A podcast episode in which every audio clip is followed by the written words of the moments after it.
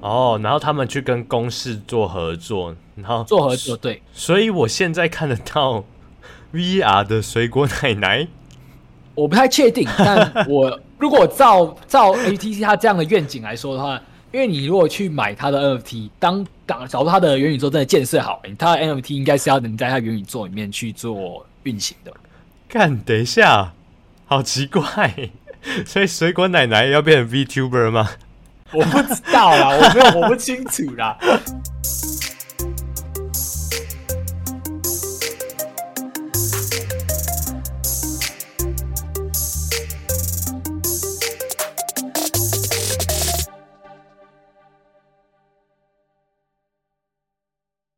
这礼拜这一周算是市场情绪比较开心的一点的一天。哎呦，我有看到以太币回来了。好像慢慢的一点一点回来了。对，然后我就刚好想说，刚好也趁这一周来跟大家讨论一下，就是整个就是影影响着影响着，不管是各个市场啊，其实很影响很大。这种可能总总体经济的这个升息降息的，我帮他大家做一点科普嘛。哎，刚好我我在那个在我们这个社群里面，我有我有一天有一天我发的任务也是在跟大家来分享我我去看这个升息降息的观念之后给大家的一个回馈，那等一下刚好也可以跟大家做个分享，没问题。好，那我觉得我们这个我就放到后面讲，我们先讲这这礼拜这一周有什么奇有一些有趣的事情。什么？你要先讲哪一个？哎呦，感觉看起来都蛮有趣的。我觉得都蛮有趣的。我觉得我最想讲的一定是这个家乐福的这个东西，太酷了。家乐福，家乐福怎么？没错，家乐福呢，它在最近不是要最近不是。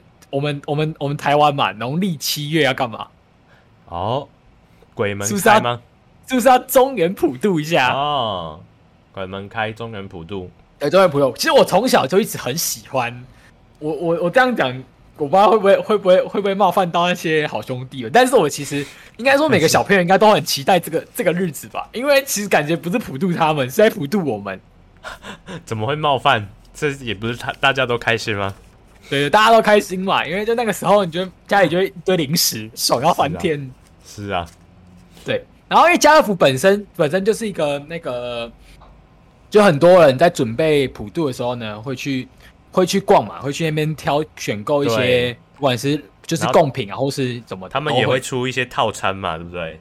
对对对，什么普渡套餐啊什么。对啊。那我觉得这次很这次很酷的是，家乐福呢要将这次的普渡活动。结合元宇宙，嗯，怎么说？对他们这次呢，其实其实我觉得他们他们的尝试呢，我自己觉得很喜欢，是因为他不搞太复杂，他就单纯的只是透，也是算是做到一个噱头，然后跟让大家可以就是有一种参与，简单参与，然后也可以制造一种行销的气氛。那为什么这样说呢？就是呢，他这次呢，这个家乐福原普度，他其实在做，他其实很很有趣，就是说。你在他设设定的这个时间，就是七月十三到八月二十六的期间，去家乐福的店里面去消费，去购买可能普渡的商品或是消费，然后你就可以去抽 NFT。抽哦，所以只要去家乐福实体消费就可以抽他的 NFT，就可以抽 NFT。你看啊，所以你看啊，为什么我会说它是一个有趣的尝试，而且。就会让大家觉得说，哦，你不是要来坑我的钱，因为它是怎么样？你去消费，然后用抽的，用抽的嘛，对不对？他抽到就你拿到，然后呢，抽到之后呢，它就设定在鬼门开的那一天，就是你的这个你的这个 NFT 盲盒就会被开始，就是开始打开。嗯哼，打开的是它它的设定有哪些？它不会打开是？对，它的设定是七七月二九鬼门开的时候呢，就是。抽哦，就哦，二十九号那天开始抽啦，二十九号那天抽出幸运儿，然后中元节的时候呢，就会解盲。哦，中元节解盲。对，然后我看了一下他的他的 NFT 呢，其实他就只是是给你一个优惠的赋能。中元节那天解盲，鬼门开，哎，鬼门，哎，不对啊，中元节是十五号不是吗？对啊，他就设定一个相近的日子，啊、就是七月二十九的时候呢，所以不是鬼门开。就是、对，给他他就是给他这样一个设定，我觉得这样蛮有趣的。嗯、然后因为都是用抽的嘛，然后你抽到那张 NFT，到时候你的 NFT 呢，它可以让你的 N 有 NFT 的人可以参加抽奖，然后可以得到一些可能现实的优惠。怎么样的优惠啊？像我这边有看到，就是说，就是说你有这个 NFT，它会给你一些赋能，像是可能家福会员专属的一些限定优惠，专属的限定优惠，对，好或是给你一些线上的折扣吧。哦，他们线上商城的、哦，对对对对对。哦，所以就代表说，你抽到这个 NFT 之后，嗯，就是会你又可以再去买东西有折价这样。对，类似这样子。所以我自己觉得，我自己我自己蛮喜欢这样的形式的，因为可能怎么说？对我来说，因为我对我来说，其实现在有一些可能传统的产业，他们去就是想要做 NFT 的尝试，可是他们没有想象他们的就是所谓的那个嘴脸，就会让人家觉得说啊，你是来坑我的钱的，或是明明明明你的明明你也知道现在的元宇宙的东西其实都还在发展，但你却你却讲的太远哦，对。所以反而像家乐福这次的这个设计，我就觉得，哎、欸，它很贴近我们，而且其实对我们来说蛮容易参与的、啊。它本来就要有，它本来在冲元普渡的时候就会设计一些行销嘛，然后只是它结合了 NFT，然后让 NFT 很实际的应用，就是嗯，这个 NFT 其实就像某一种的一个会员嘛。嗯哼，对，而且我觉得蛮有趣的，而且它它我这边有看到它官网上面写说，就是假如说你拿这个 NFT。去去，你去转售这个 NFT 啊，或者是去去贩卖这个 NFT，然后他就会，他会，他就会就没有那个赋能的资格啊？什么意思？也就是说，他其实不没有让你去炒作的，没有让你去炒作你的 NFT。嗯、啊，你说拿他的 NFT 去注册什么？没有，我刚才是说，如果你抽到 NFT 之后，把你的 NFT 卖掉。哦、那这张被卖掉的 NFT 是不会不没有办法参与它的赋能的，所以被卖就是不能，他不要你买卖啊、哦，对他不要你买卖。哦哦，只是我刚才就是用另外一个角度想啊，对、嗯，那这样子不就是等同于就是发一般的折价券？那对，其实是差不多的。那那所以他做这个元宇宙。它要结合这个元宇宙，就是一种噱头嘛？对，对，我觉得是一个噱头，然后让大家有趣的参与啊。啊哈。哦，不知道反应会怎么样哎、欸。其实我也不会觉得蛮好奇反应会怎么样。对，对啊，反正反正对大家来说，它没有什么没有什么门槛吧，就是你去消费抽奖啊，有有有人有意愿参与就参与啊。是啊，这就是一种那个呃品牌。最好现在的最好装逼的行销方式，对对对，装逼 装逼，我是觉得我蛮我蛮我蛮我蛮喜我还也不是说喜欢啦，我就觉得这样子对我来说，可能在这样的市场情况是不错的，还不错还不错，蛮、嗯、有趣的、啊。对，那么我就会蛮好奇他到底消费者接不接受，因为像是这种家乐福，感觉这种 受众就会比较偏。就是可能二三四十岁这种，对，就更大的人啊，他们可能啊，不知道哎、欸，对啊，会不会我是不太清楚啊。嗯，对啊，因为我觉得也还好啦，因为可能像是你看哦，像会认识元宇宙的，或是会有兴趣的，可能是可能反正他，反正这些爸妈他们本来就有这个要准备普渡供贡品的需求啊，刚好去那边啊，说不定他的小孩子啊，或是。年轻一辈的有接触到，因为你看哦，其实就像就像是我们有时候去喝饮料啊，那饮料可能它的瓶盖后面会有一些几点的奖励啊，对对对，序号什么的，如果你没兴趣，如果你没兴趣，你连你就根本不会看嘛，你根本没差，我只是喝爽而已。啊、有兴趣的人就会专心的收集啊，啊，专心收集他的他的那个可能得奖机会比较高，这样子啊。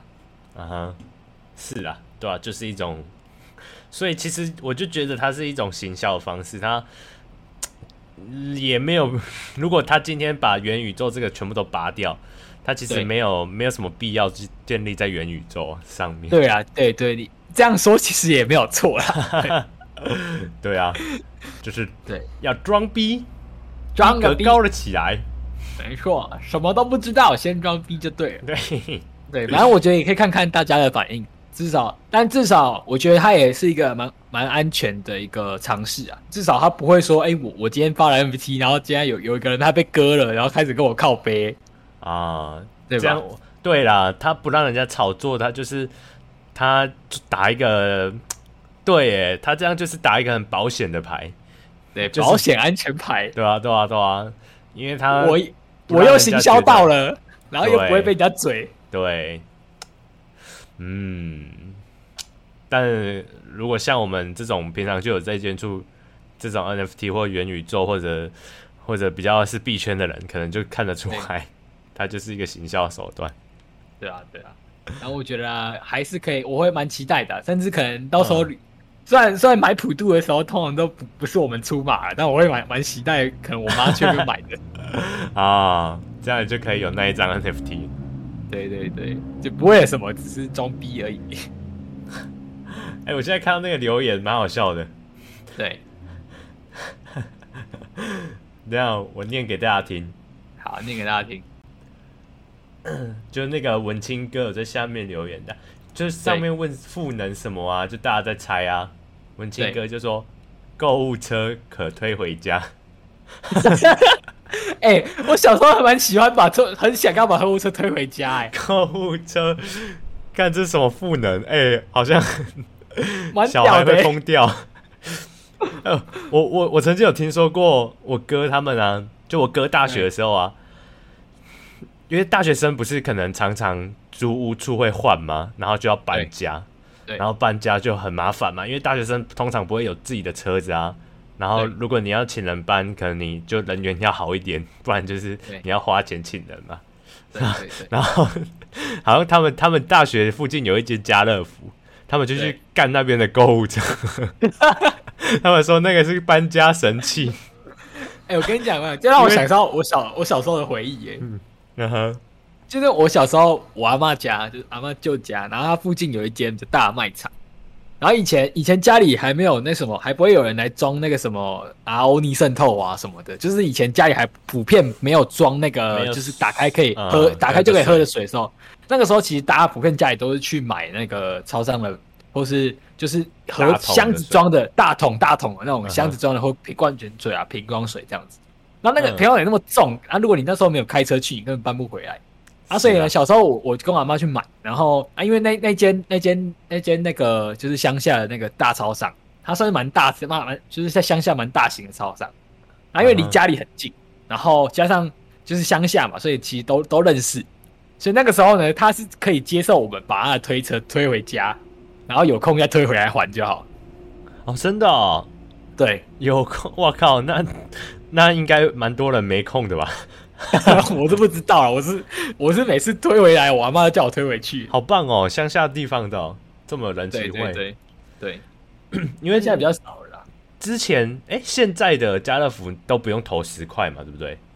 我不太确定。现在之前我不知道是什么什么时候之前的都要投十块，但是那时候我哥就说，其实投十块买那个也蛮 划算的，因为搬家方便许多。不是，我觉得很疑惑的是，如果你他他这把他推移电变，不会有人拦住他吗？不知道哎、欸，不知道他们那时候怎么搞的，就听着这种传说故事。啊，大大学生就是比较会玩。对对，我自己我自己看了家乐福这个原普度，我一开始有一个很很大的幻想，是因为这、嗯、这这个延伸话题，我们我们不要把这个话题扯太远，但就是跟你刚好分享一下。Okay. 就是因为我看到元普度，我就立刻联想到，其实，在前阵子，前阵子我应该一直到现在，应该有很多人在做这方面的建设。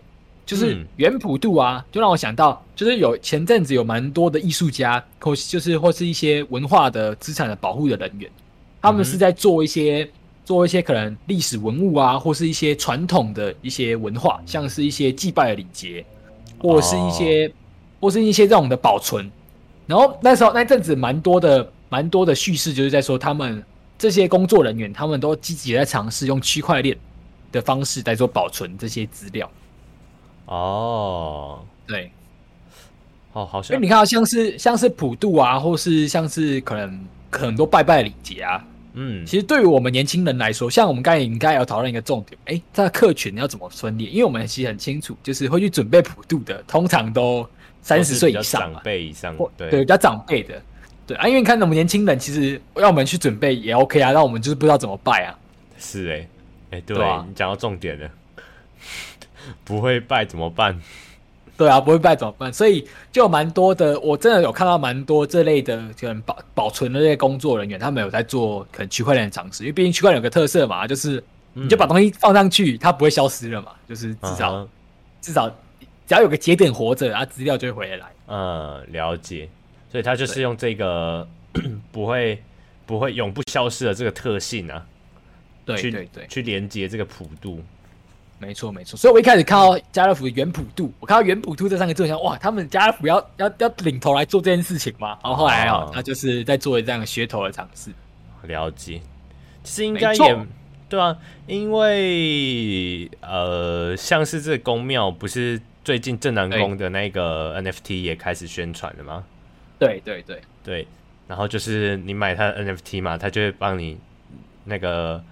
永生的保佑你，永生的点光明灯呢？哇，太光明了，对啊，不知道他们是怎么运作的。不过我我我我看了一下价钱，我就有点 有点有点有点下不了手了。对啊，对我来说有点贵。没错，安安董就是留给留给专业信仰者。对啊，毕竟是妈祖嘛。对，妈祖妈祖信仰的力量开始。没错，没错，我自己蛮喜欢。我自从在云林读书，我从从去年开始，我基本上都会跟朋友一起去走一走，至少走一天绕境，因为我还蛮好玩的。Uh huh. 其实也不是说多虔诚，但是蛮好玩的。是啊，因为我自己之前就是高中读大甲嘛，我们对。我也蛮常去那边，就是对，就是妈祖这个文化蛮蛮有兴趣的这样。对。好，OK，对这个新闻扯有点多了，对，扯多了，扯多了，因为我觉得蛮有趣的。然后我们来讲一下下一个，下一个有趣的是，我觉得也可以延伸到我们上，哎，上周还上上周有讲到，就是那个有一些区块链，就是有一些号称所谓叫区块链的手机嘛，对不对？哦，区块链手机，然后对，然后今天就延伸嘛，延伸嘛，嗯、就是。我们那时候看到就是说，哎，像是手机厂 HTC，它所推出的区块链，其实是要强调，也是要去推广它本身一直在积极布局，跟一起积极在去做建设的这个他们所设立的这个元宇宙的一个城市，就是 V、嗯、Vverse 嘛。对 Vverse，对。然后刚好呢，我就看到 Vverse 呢，它就最近有做一些其他的尝试，就是呢，它跟公视公视合作。哦。公视，你是说就是电视上那个公视？没错，他跟公视合作，然后他做的事情是把、哦、把水果奶奶加入他们 Vverse 的元宇宙啊，真的哦？对，所以你现在其实可以上他们就是 HTC 的 Vverse 的可他们的那个 NFT 的那个市集去买水果冰淇淋的 NFT。等一下，Vverse 是 VR 的 V 吗？VI 的 VI。V I 对 V R 的 V，V R 的 V，然后 I，然后 Verse。哦，这样，所以他他是要做的是就是虚拟实境 V R 这种概念吗？还是怎么样？对对对，他他因为他可能我发现就是元宇宙对于美国每个厂家都有不同的幻想跟想象嘛。啊、uh huh.，HTC 它本身它就是专业在做一些 V R 跟 A R 的这个技术跟装置。所以他他你看，像他连续连接选的去推出的手机啊，甚至我们之前有说啊，Meta 也就是那个 F 前 FB F FB 以前的 FB 嘛，然后他甚至来台湾、uh huh. 来台湾设立相元宇宙相关的一些一些一些工作嘛，工作的一个研究或是发展的一些合作嘛，uh huh. 也是看中了台湾在 VR 跟 AR 的能力是蛮厉害的。哦，oh, 然后他们去跟公司做合作，然后做合作，对，所以我现在看得到 VR 的水果奶奶，我不太确定，但我 如果照照 HTC 他这样的愿景来说的话，因为你如果去买它的 NFT，当当假如它的元宇宙真的建设好，它的 NFT 应该是要能在它元宇宙里面去做运行的。看，等一下，好奇怪，所以水果奶奶要变成 VTuber 吗？我不知道啦，我没有，我不清楚啦。但我小时候真的是看，我小时候真的看水果奶奶长大的。对啊，我我也是啊，水果奶奶。然后之前要之前发现，长大后发现他是男的扮演的时候就，对对对，What the fuck？呃，所以啊，你看，如果他去当 VTuber，正好你看符合这个奶奶的性格，而且他又是男生，哇，这对这 VTuber 会红吗？对，然后加上还还有一些还有一些什么腰果小学，反正就是跟公司合作，把一些可能小孩子的一些、哦、一些原创的 IP 加入他们这个里面，嗯、然后。然后我看到他很很酷，的是他他想要让整个更落地一点。什么叫更弱一点呢？就是你现在呢，甚至你只要去 Seven 的 iPhone，Seven 就可以买到了，就可以买到了啊！Seven 的 iPhone 买 NFT 哦，对，就可以去 Seven iPhone 买到 NFT，这么酷？要对，去 Seven 的 iPhone 怎么买啊？就是其实其实这这对我来说没有很酷啦，因为你知道以前在交易所还没有这么方便的时候。哦，你说有以前你要买你要买虚拟货币，真的是要到到便利商店买，对对，便利商店买。哦，是哦，对啊，以前以前买以太币跟比特币就是去便利商店买啊。哦，因为我之前有听过那个有 ATM 嘛，虚就是专门给虚拟货币的 ATM。我最近有，我最近在云林，就是斗六火车站附近有看到一台 ATM，但是它真的看起来太像诈骗了，谁都不想进去啊。是啊。哦，我自己还不清楚它长怎样，还它它是不是诈骗啊？那我就不敢用。反正我、啊、我已经知道交易所了，干嘛用那个啊？所以就是在交易所还没有那么普及的时候，买 NFT 是从 ibon 买的、哦。呃，没没没有，我那时候我不清，那时候 NFT 还没有那么兴盛啊。但那时候交易所还没有普及的时候，你买那个虚拟货币，虚拟货币，可是都是主流币啊，都 ETH 啊，或者是 BTC 啊。那时候真的是去交去那个便利商店买。哦，原来有这一段历史，但蛮一点点复杂，蛮麻烦的。嗯，对。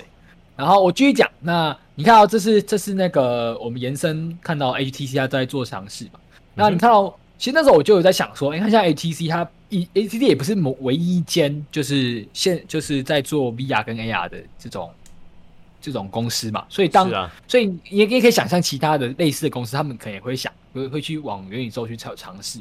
Uh-huh. 那我这边就看到另外一间，也是个台湾的大对头，应该也不用这样讲，反正就是神送，三星，对，三星。那三星呢，它现在呢也是在做，再去尝，再去做它的元宇宙的开发，然后它叫做一个叫做 Space Tycoon。哦，Space Tycoon，对，Space Tycoon。然后呢，我看到太空，对，太空，没错，我看到它这个元宇宙呢是。它取，但是它不是像不像 HTC 可能自自己去打造一个，它这边我看到的是神送的，它是跟它是在把，就是它可能跟 Roblox，就是我们之前有提他提到那个本来就做对 Roblox 宇宙里面去做分去拉出来建构的世界，嗯哼，然后可以看到它目前尝试是你在这个 Space Tycoon 里面呢，可以就是。就是用户在里面参与，然后里面可以，你可以在里面获得一些设计啊，或是生产神送产品的一些资源。嗯哼，对。然后我看到，反正他们也是想要，就是让他的可能，就像其实像我们之前提到区块链手机一样，他们想要让以实体的商品跟虚拟的，就是元宇宙的东西，再做一些结合。啊、uh-huh，对。哎，那他们现在有公布什么实际上的结合的吗？我这边看到的是。他们呢，就是我目前看到，就是因为我觉得目前因为毕毕竟那些那些设计的那个像是神送的这个 Space Tycoon，嗯，它里面就还没有东西吸引我上，吸引观众，吸引或者吸引用户上去啊，它只是一个哦正在做的尝试。哦，所以就算你就算真的上去了，你也不知道你要干嘛。施工中，施工中，对对对，嗯，就是还在施工中的一个。元宇宙，对对对，因为我觉得这，因为这也这也跟这跟这这这已经不止牵扯到单单一间公司嘛。你看，像神送，他就算想做什么，可是可能其他的其他他需要的那些技术或那些建设还没有发展好，那他可能也还没有办法真的完全落地他的想象。是啊，对，嗯，那你对那你对于这样子的三星啊，或者是？这个 HTC 要做这样子的尝试，你的看法是什么？我自己的话，其实我觉得蛮合理的啊，因为如果你想象得到，就是想象得到，就是未来的小孩子，或是你知道，其实年轻一辈，或是接下来越出来的这一辈子，他们的生活空间就在那里。啊哈，那你身为一个就是旧时代的大佬，你你如果想要延续你的延续你的那个影响力，我当然就是要往那往那边伸出我的触手。哦。对啦，对啦，就是 时代要跟着这，要跟着上时代啊，要对啊，要跟着上，不然就是像 Nokia 一样，至少跟 Nokia 打不坏，啊，就就陨落了。对对对，但是我自己。可能是因为我们我们本身一直都在接触，所以嗯，我现在不会太 formal，因为我还是觉得说，因为你 formal 也没用啊。现在你现在登进去看，他们就是还是没什么，没没什么东西啊。你不如去玩摩尔庄园，感觉还比较有在 有在元宇宙。哎，对，最近蛮红的，对啊，对啊。而且我觉得说，其实不管元宇宙再怎么样的，就是就是有梦想啊，或者是有对太空，就是有那种。呃，虚拟化啦，但是还再怎么样的大，我们还是需要有一个实际的载具嘛，能够对对，能够让我们进入到元宇宙这个空间。对，所以我觉得那些大厂啊，像三星，你刚才说的三星和 HTC，就比较会结合这样子的运用吧。对，嗯，我是蛮期待，而且我觉得。我觉我自己觉得应该不会太久，哎、欸，真的、哦，嗯，我觉得并不会太久。哦，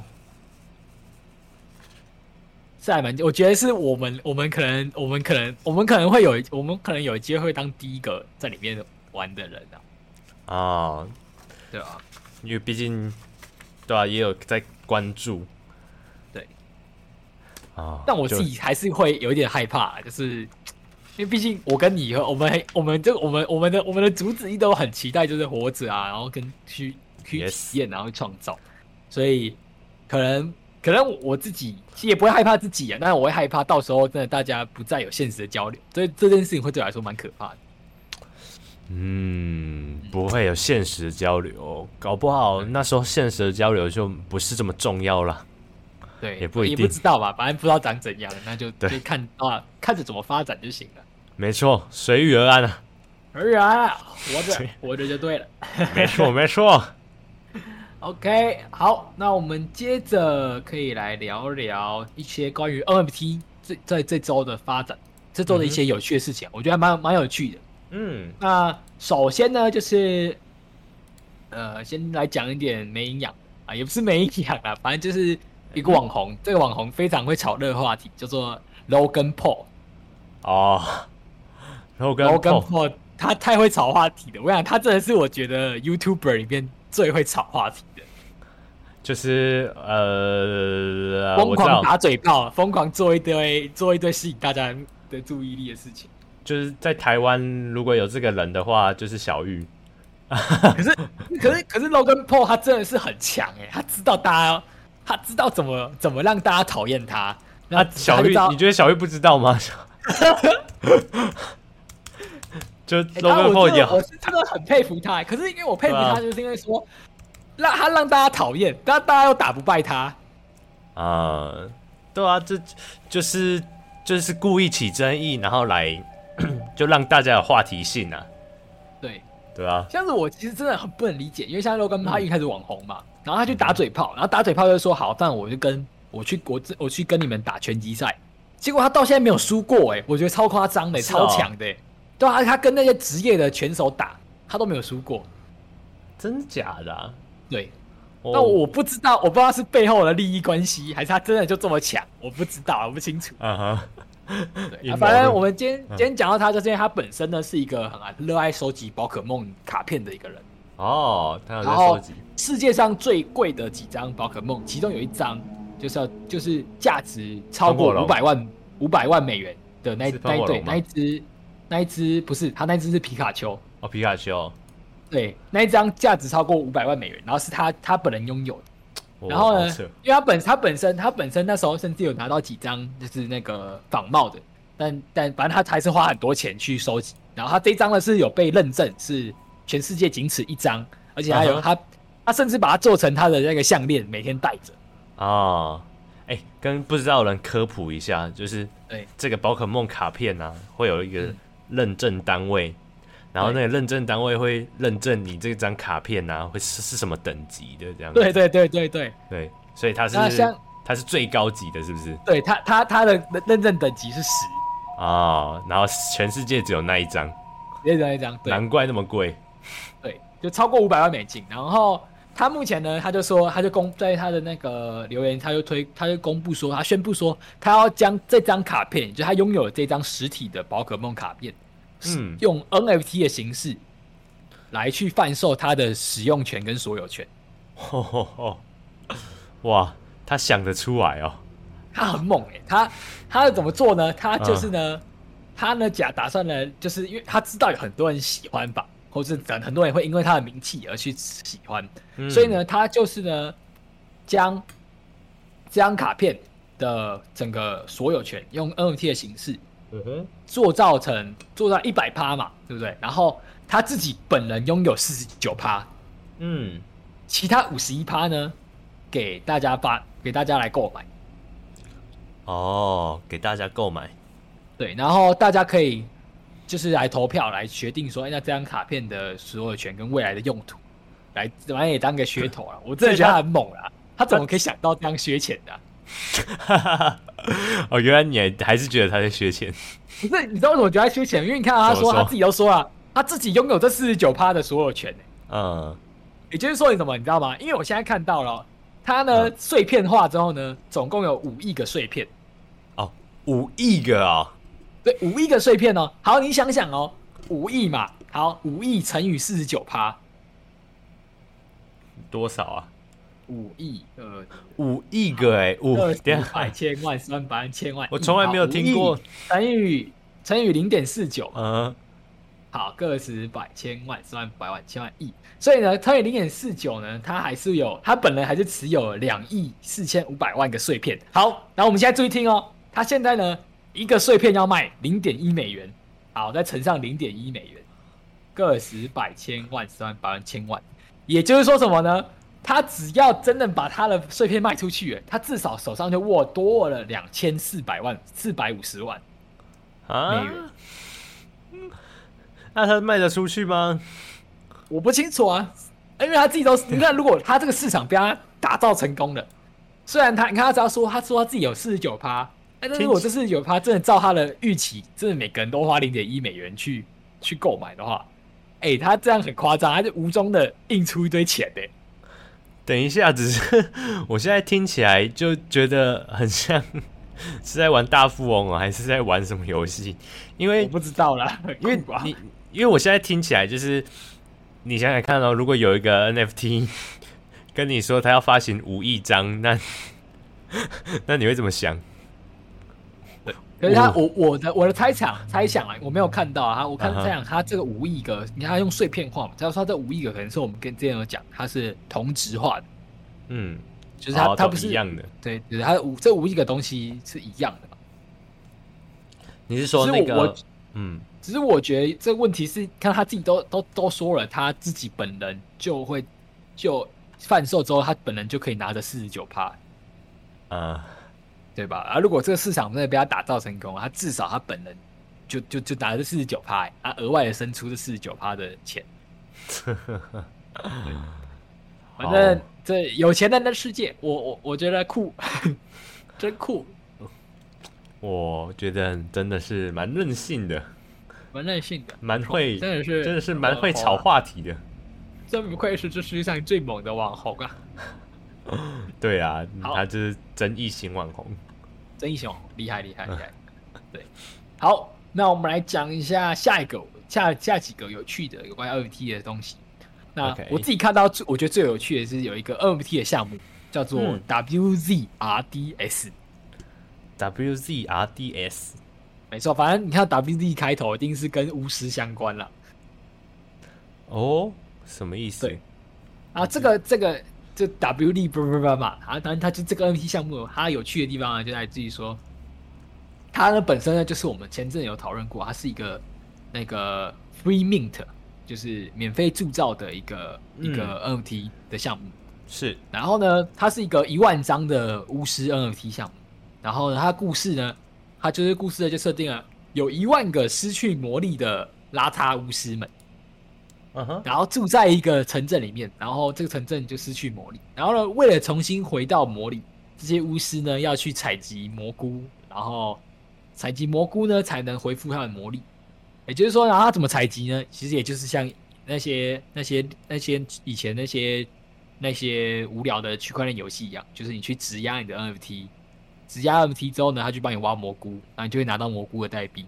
哦，对，然后呢，为什么他很酷？他他为什么 他为什么很可会话题性这么高呢？就是因为呢，他推出之后呢，他在他在他的推特呢，就讲了一个超酷的功能，什么功能？叫做嗯，用户可以销毁别人的 NFT。这么邪恶？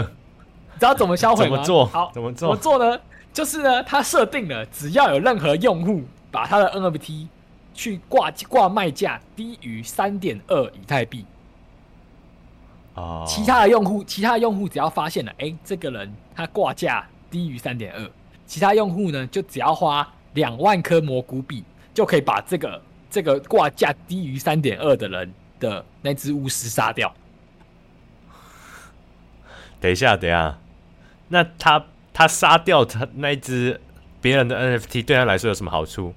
还要花蘑菇哎、欸！你看，我不确定有没有好过。你看，你你看，这从头到尾啊、喔，其实就印证一件事情哦、喔，就是我自己的猜想。你看哦、喔，他假如说我那我是我本来就是免费铸造拿到的，嗯，那我免费铸造拿到了，对不对？啊，所以我拿去拿我免费铸造东西去挖蘑菇，我拿到蘑菇也不是我花钱买到的啊。哦，那如果我可以顺顺手把别人杀掉啊，我这样子。那这样子巫师的数量不就变少了吗？哦，就更珍贵，是不是？对对对，然后你知道吗？这这为什么这他争议那么大呢？因为他超级情绪勒索的、啊。怎么说？你知道他情绪勒索的什么点是什么吗？嗯、你看他开他的前提耶，如果你没有你挂价低于三点二，也就是说什么？他人为制造了他的地板价哎。对啊，他就是要他就是三点二。就是要让它更高嘛，炒就是要用人为的方式来炒高。对对对，啊，欸、我自己觉得蛮有趣的、啊，因为本来本来它本来就 free mint 嘛，对不对？可是如果超过三点二这样子，这样他们会有人买吗？就还是会很多人买吗？对，会不会都没有人买？我不知道，我也不知道。反正目前呢，目前就是被销毁的 NFT 呢，不会就被销毁的那些巫师会直接。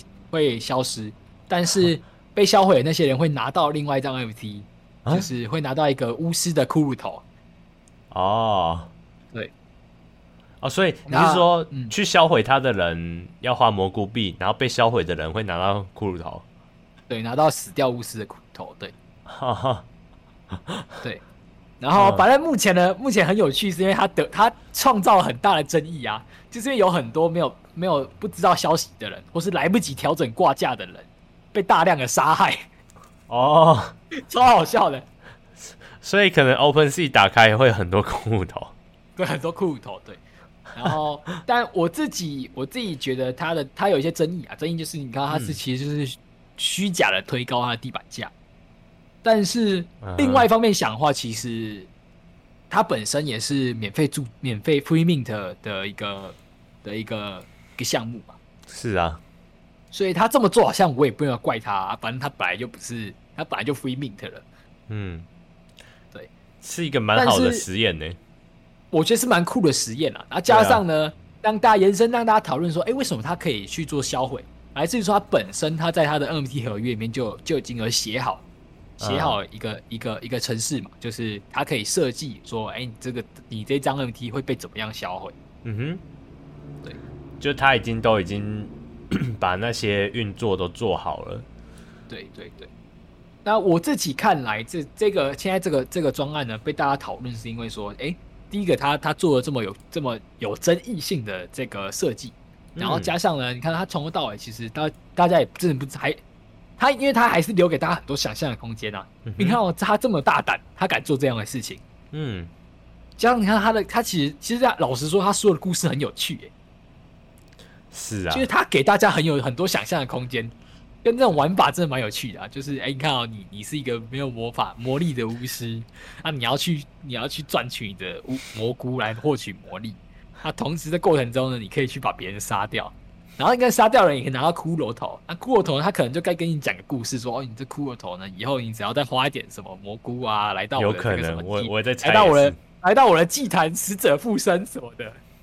对，这真的是蛮强的啊，蛮强的。我觉得蛮，我自己觉得很很很大胆的尝试啊，不知道是好是坏了。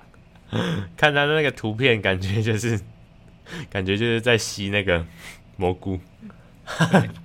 我觉得吸太多了，搞笑。吸换蘑菇，没错没错。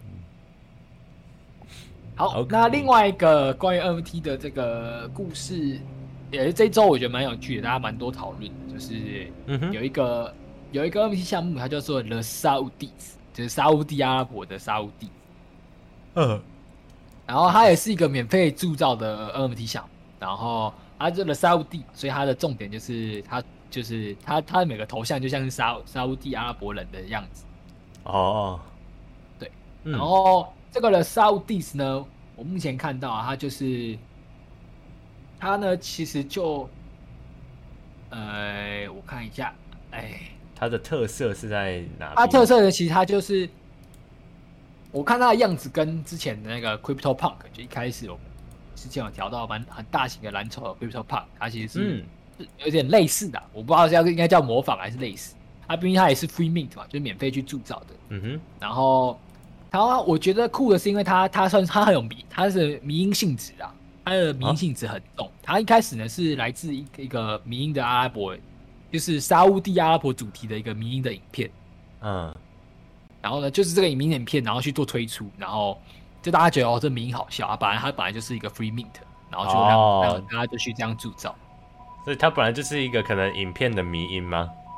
对，影片的迷因，然后大家去这样做，去去做成 NFT，对，嗯，然后它也可是它也中间也有一些。就是有一些争议啊，像是他阻止了一些，就是他他的官方们官方认为说，哎、欸，他看到有他有一个用户呢，拥有很大量 NFT，拥有两百一十七个，然后要去做贩售，然后他这官方呢就指控他是骇客，就不准就是禁止了他去贩售他的那个这个他的这个他的手上的这个 NFT。哇，还可以这样子哦？他要怎么禁止他贩售？那不是都是合约在在那个的吗？对啊，所以我这边看到就是他他去指控人家啦，指控人家是骇客，然后就是认为他他的这个方式是不对，但也有很蛮多的争议啊。因为大家因为我自己也认看到，就是说，因为像本身这些这些免费铸造的这些方案，但我们应该我觉得应该是大家有体认到一点，就是免费铸造的这些。这些项目啊，那个项目方不不是没有赚到钱呢、欸，他在你们交易的过程中，他就会赚到赚到抽到抽到那些报酬哦，版税，对版税那些是他们会赚到、啊，只是那样二级市场有就流动啊，对啊，你看像这些免费的，他有些时候就是还是会吸引到一些 formal 的人，就是进去炒。收二级哦，是哦，对对对，那不过对啊，就是就代表说他要够吸引人，对啊，嗯，我觉得我觉得。我自己前几天看，刚好看到那个也是 FAB 到的那个豆你，有在讨论什么迷音迷音学，哼，是，对我自己没有很深入啊，但是我必须说，就是我们现代社会或多或少可能真的被迷音主宰了。哦，对啊，因为迷音有一有一本书叫《迷音命》嘛，对，然后它里面就有讲到说，迷音其实就是就是深藏可能深藏在人类基因中的。种子，然后只要触动到它，就只要是不管是图片或或者是影片或者是文字，怎样也好，就每个人看到哎、欸，就会有莫名的感受。所以才难怪我们都蛮喜欢地狱梗的。不一定啊，迷因也不一定是地狱梗。不知道，我想要迷因，就 想要地狱梗。但是。这这就是迷音难的地方啊，就是迷音你没办法去刻意的制造，就你要刻意制造，哦，你搞不好制造出来大家没有反应。对，对啊，所以如果迷音去如果有人能发现这个迷音的规则，对的规则，或者是能够刻意的制造酿造出来的话，哇，那他可能会发财。他会发财，他一定发财啊！他是这个世界的主宰者了。对，新世界的神，哦、新世界的神啊！每一篇文都是民音，超屌哎、欸！对啊，那就比较难呐、啊，因为不可能像我们这种做行销，你不可能社群文发了每一篇都会中，不一定。对，都还是还是要发了，你才会知道成果。Yes, yes。好，那我们可以讲最后一个，最后一个也刚好就是讲一下哦。那个，就是刚好我刚才前在一开始有提到嘛，就是在这一周呢，大家其实市场那个情绪比较为好转一点，就是这周是难得就是就是假日，然后反而那个就是市场呢，它没有继续下跌，反而是有一种一种反弹。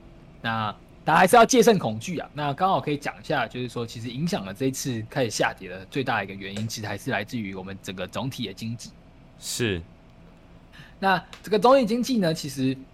我觉得就是最重要的，其实就是来自于说，就是我们我们这个世界呢，还是被被很多的这个这个资本给掌控着。对，大型资本，大型资本们给掌控。那最大型的资本其实就来自于一个国家嘛，就美国嘛。对，国家没错，是国家的力量。哦。那我们要知道，国家它操控它操控的市场的力量，它其实我我经过刚好经过，我觉得我们这个我们这个年纪啊，其实很幸运。你看我们在两年前。就是二零二零年的时候，那时候那个新冠肺炎，嗯哼，那那个新冠肺炎一发生的时候呢，哇，整个市场很可怕嘛。然后政府第一次应对到，所以他很担心。那所以他担心，他打他不因为他不知道之后会怎么样嘛，所以呢，他就他就立刻的就采取了行动。什么行动啊？他就很立刻的去做所谓的降息，甚至是甚至是那个降息以外呢，他真的是做了就是力量最强大的，力量最强大的也就叫做。发量化宽松哦，没错。什么叫量化宽松呢？量化宽松这件事情呢，也是让区块链也还有比特币啊，在在前两年呢、啊，这么大，这么就是受到这么大的注目。原因就是因为呢，量化宽松这件事情呢，让大家意识到了我们的钱可能、嗯、可能它的价值真的来自于我们对它的信任而已。哎、欸，你可不可以为观众简单说明一下降息会对？那个经济有什么影响？然后还有量化宽松，可以简单几句话来讲一下。好，简单几句话呢？好，所谓的降息呢，他就是在讲什么事情呢？他发现了，就是哎，他觉得市场啊，这个经济，他可能要因为就是因为整个经济运作啊，像之前因为疫情，大家他在预期说，哎，经济可能因此会停起来，因为大家不敢不敢再工作了，或是因为可能一些影响。那当他担心这件事情的时候呢，他就用降息。降息呢？怎么叫降息呢？降息首先呢，降息的方式呢，就让市场去借钱变得很便宜。什么叫借钱变得很便宜呢？就是哎、欸，你去借跟我，你去跟我借一百块，哎、欸，我可能过了一年，我只要叫你还一百零一块。哦，这就叫降息，就是、就是、比平常你去借的时候还要便宜。对啊，大家就会想要一直去借。对，因为你你你可能在面临一些。可能经济的，就是或者是你的公司在面临一些资金的困难，而、啊，你发现说借钱很便宜，那你就赶快去借钱来度过你的困难。那、uh huh. 啊、你当你度过你的困难之后呢，你就会你就会有获利了嘛。啊，有获利的时候，你再慢慢还钱。啊，uh. 对，这就是降息的影响。可是降息就会导致一件事情，它就会导致说什么？哎、欸，市场上流通的钱会很多。哦，oh, 所以就是降息就是为了要让大家借钱花钱这样子吗？对。要让大家借钱去花钱，啊 uh. 但是呢，它有一个它有一个致命的问题，就是我接下来讲，嗯、就是呢，其实升息跟降息，它这个机制其实很棒。什么叫很棒呢？其实它是蛮良好的一个机制，就是它的确是很有力量的机制。嗯，它这它这它这它这股力量呢是很明确，而且很很直接的影响的经济，但是它就是人性的问题。就资本的问题，什么叫资本问题呢？你看哦，这些大型的资本、大型的企业，它在降息的时候呢，它的确借到了钱，渡过了难关。渡过难关之后，它开始赚钱，但是它赚了钱却是没有还给。什么叫没有还给？没有发给他的员工。哎，什么意思？就是呢，你看哦，当就是降息，他开始赚钱的时候呢，他赚到了钱，但是呢，他却不会。他却不会因此呢，就让员工的薪水提高。哦，没有那么直接。员工，对他不会，他根本不想去提高员工的薪水。他有好几个理由说，哎、欸，我们可能还有一些，还有一些可能困难，我们要一起共体时间。哦，哦，我知道啦，就是所谓的物价都涨，然后薪水不涨。对对，嗯，没错，因为那个时候呢，真的是物价都在涨，因为外面流通的钱很多，也知道是什么，嗯、就是那物价会膨胀，就是因为钱流通的钱太多了，所以嗯哼。有些民生用品啊，有些东西它立刻就会涨，会得到涨价、嗯、啊。这个涨价也来自于什么？因为这些公司呢，他发现说，哎、欸、哎、欸，我现在我现在的供给是有点供不应求、欸，哎，那我就是当然就卖你贵一点啊。是因为需求量变大。对，嗯。但是呢，消费者也不是消费者，也就是员工，那员工其实也是代表的是一般人的家庭，一般人的家庭他的薪水却没有因此提升，所以没办法、哦、没办法跟这个通膨去做去做抗衡的。嗯哼。所以当当一般的消一般的消费者，也就是员工们，他没有办法应付通膨的时候，那这时候会怎么样呢？这时候呢，政府就要去做降息，就要去做升息了。嗯，那升息呢，就是说，好啊，那我就发现说，我留出去钱太多了，那我去做升息。那现在呢，你来跟我借钱呢，你要付，你要那个利息要变高了。哦，我升息的同样什么？你之前借的钱还我的钱也要变多了。哦，所以之前连包括之前借的也会变动哦，就你、就是、你要还的利息也会开始变动，因为它升升了息嘛，所以你现在看你就是你你借钱人的当之现在这个现在之后呢，像是升息为什么会说是一个打房的方式呢？因为有人有在借房贷的人，哎，他一升息，他可能每个月他缴的钱就变多了一些。哦，是哦，对，那这样子，哦，所以不不是说。哦，可能我以前借的钱，然后那个利息就维持在那边，所以它是会不断去变动的。哦，是这样子啊，没错。那所以呢，你看哦，在所以在升息的时候，最苦的还是什么？还是还是那些员工们，因为员工们他可能平常就是借钱的时候，就是他他他可能要日常生活要付的这些利息又提高了。哦、但是呢，这个这个通，可是这必须这是必须降通膨的方式，因为那个市场要去把，就是政府要去把它那些。就是量化宽松，也就是他一开始在降息那个阶段印出来那些钱去把它收回来。那收回来这个过程中呢，就是每个市场会从那些就是比较高波动的市场，看像会先从虚拟货币的市场，然后在股票市场的的钱里面，去把它收回来。啊哈，对。那你看到其实这个机制呢，它的它的确是有效的，就是它的确是有办法去影响市场，而且是会让市场回到回就回到它原本的。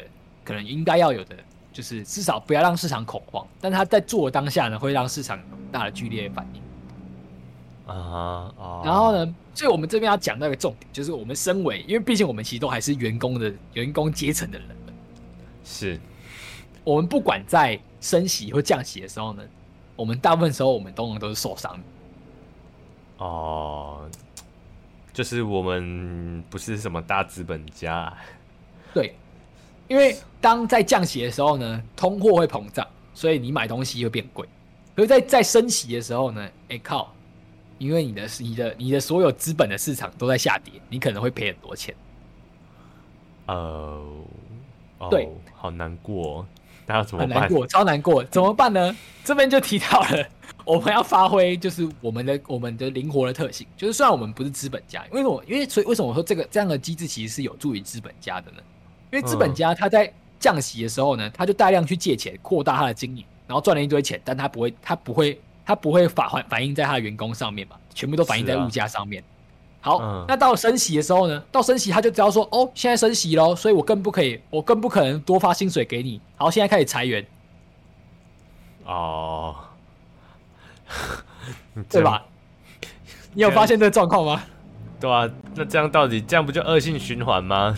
对，这样会是一个恶性循环。所以呢，啊、假如说你像我们为什么活着要学习呢？就是因为其实我们可以经透过透过最近，因为我觉得我们现在在现在这个阶段很幸运，所以我们看过二零二零，也就是说疫情那个时候呢，透过量化宽松造成那个所谓的很狂暴的牛市。你看到那个时候牛市嘛，那个航运股就是乱喷嘛。那我们也看到了，在今年一开始说要升息之后呢，所有的市场跌的跟狗屎一样。啊。所以呢，我们就只要意识到一件事情，你不要跟着他对着干。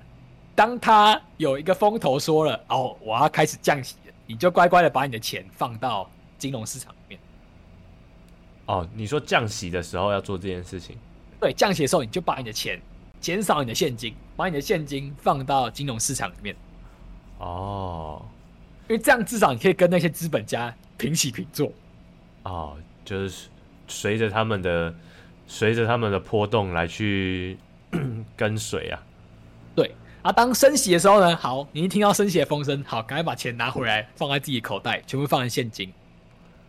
哦，这样子啊，没错没错。那这其实这这个比较偏颇啊，但它算是一个一个蛮，就是我觉得可以透过这次，就是给大家做一个简单的参考跟科普。嗯，那这样的科普其实我就是要知道让大家知道说，就是一个身为散户的自白，不要跟不要跟资本们对着干。对啊，感觉就是一个蛮直接暴力的的解决方式。对，直接暴力的，因为打不赢他就加入他。对啊，我确实是。哎、欸，那这样子，你说到升息和降息啊，那它是也是会影响到以就是以太币嘛？那最近以太币不是又升上去了吗？对。那你觉得，哎、欸，为是是会为什么最近以太币又升上去？好，那。我这边要讲的，就是因为它就是我们刚才就说它算是一个，就像是一个反弹嘛。那这个反弹其实来自于什么呢？嗯、因为我们可以看到，其实这礼拜呢，公布了一个讯息，叫做 CPI 的指数。那 CPI 它其实是它其实会固定的会公布，因为它是在追踪通膨的通膨的通膨的情况。那这一周开出来的 CPI，CPI 其实它叫做消费者物价指数。其实它简我们把它理解，我们不要去理解它怎么算或它的名字怎么落落等的，意思是说它就是在讲说。那个通膨的程度啊，它只要越高，代表说通货膨胀的程度很夸张了。哦，那这礼拜开的通膨的程度呢，非常夸张，开到了九点一趴。九点一趴哦，对，这是很夸张的数字，就是通膨的很很严重。那为什么？为什么？哎、欸，明明通膨要更严重了，那为什么大家反而反而市场反而回温了？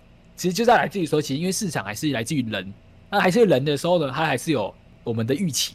嗯，什么叫我们的预期呢？就是哎。欸你看哦，我们就已经看到啊，市场就是这么严，就是通膨指数就这么严重了。那你担心什么？因为市场一，因为你就知道他等一下要怎么做了嘛。因为你怎么叫做你等下他知道怎么怎么做了？因为你就看到了，好，看到了通膨就是这么严重，那你就要想象到什么？他等一下一定会升息啊，他就要压下来嘛。对，大家都知道他会升息的时候呢，反而这件事情，这件事情就没有那么可怕了。嗯哼，所以。就是会被这个市场的预期心理影响，对对对，哦，所以你觉得这一次可能以太币慢慢回温，是因为这个 CPI 的关系是吗？对对对，那、啊，我需要叫反弹啊，因为、嗯、因为真正的真正的、哦、可能真正的开始往回涨的原因，还是还是会还是要看说通膨是不是真的真的有被缓解。